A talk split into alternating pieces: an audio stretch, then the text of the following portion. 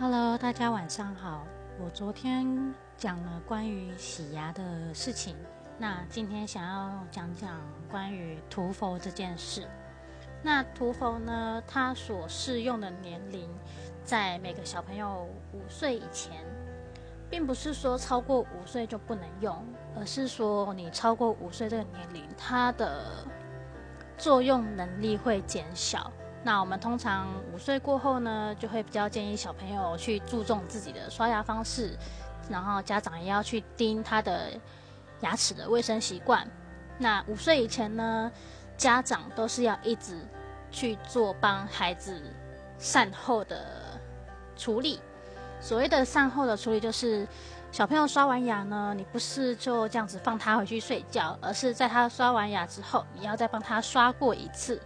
这样才是做彻底的清洁，因为五岁以前的小朋友，他并不会很清楚的知道说他到底有没有刷干净，或是很多小朋友真的就只是刷好玩的，嗯，还蛮多小朋友这样子的。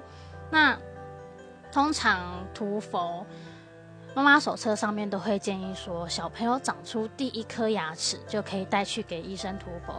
呃，我的诊所是建议小朋友到。三岁的时候再带来涂氟会是比较好的，因为某些诊所它所购入的涂氟剂，它的剂量会比较大一点点。呃，有些小朋友体质，他对于这些佛剂会有一些反应，那可能涂完之后，小朋友把佛剂全部都吞到肚子里面去了，那就很有可能导致他拉肚子，或者是肚子不舒服。当然，这并不是一定的，而是某些情况下小朋友会有这种反应。所以，我们我们这一家诊所会比较建议说，三岁以上的小朋友再来做涂氟的这个动作，而且三岁以上的这个小朋友，他会比较听得懂医生跟他在说什么，也比较可以缓和他恐惧的情绪。我们会建议家长在小朋友能跟家长沟通的时候，就灌输小朋友一个知识：说牙科并不恐怖。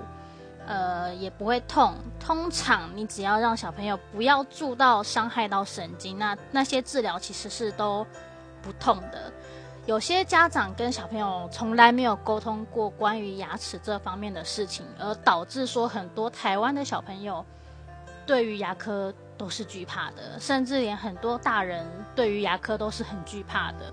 所以会一直拖着不来看牙齿，但其实你越拖，你的牙齿的状况就越糟糕，所以这真的是很不行的。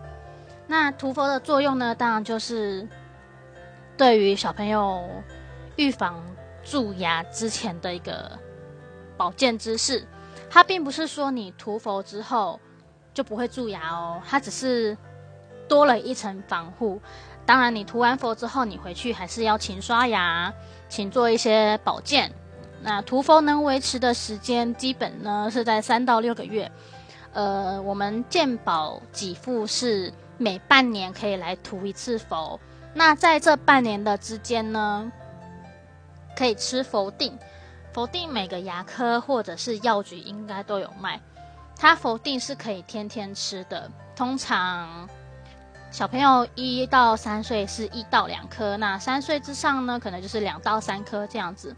我们会建议说，在涂完氟之后的这段时间，家长可以买氟定给小朋友吃。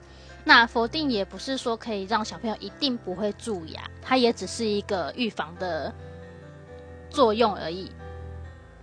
嗯，那日常观念对于小朋友来说，家长一定要在小朋友。饭后就帮他刷牙，让小朋友自己刷一次，家长再帮他刷一次。嗯，通常这有些家长会让小朋友自己刷完就睡觉，但其实我们不太不太建议这种做法。而且有些小朋友在还在喝奶的时候，小家长就会让小朋友喝完奶就让他睡觉。那我们很常就听到家长说：“嗯，他喝完奶就想要睡觉啦。”我们也没有办法把他叫起来帮他清牙齿，这其实都会很容易、很容易造成小朋友蛀牙的情况。很多小朋友来看牙齿，一张开会发现他满嘴都是奶瓶性蛀牙。所谓的奶瓶性蛀牙，就是小朋友喝完奶之后就躺下睡觉了，也没有做清洁这个动作，才导致他蛀牙。那很多家长就会说啊，他爱吃糖果啊，我也没办法啊，他喝完奶就要睡啊。可是其实这些做家长都可以去预防的，而不是怪在小朋友身上说他喝完奶就想要睡觉。你可以硬把他挖起来去帮他做清洁牙齿这方面的动作，只是有些家长不去做这些动作。那你不去做这些动作，你也不能把蛀牙这件事情怪到小朋友身上啊。通常小朋友这年龄他们会蛀牙。的罪魁祸首都是家长，所以家长一定要做好一个引导的工作，才不会让越来越多的小朋友在第一颗大人牙齿还没有长出来的时候，他的乳牙就坏光光了，大概是这样子。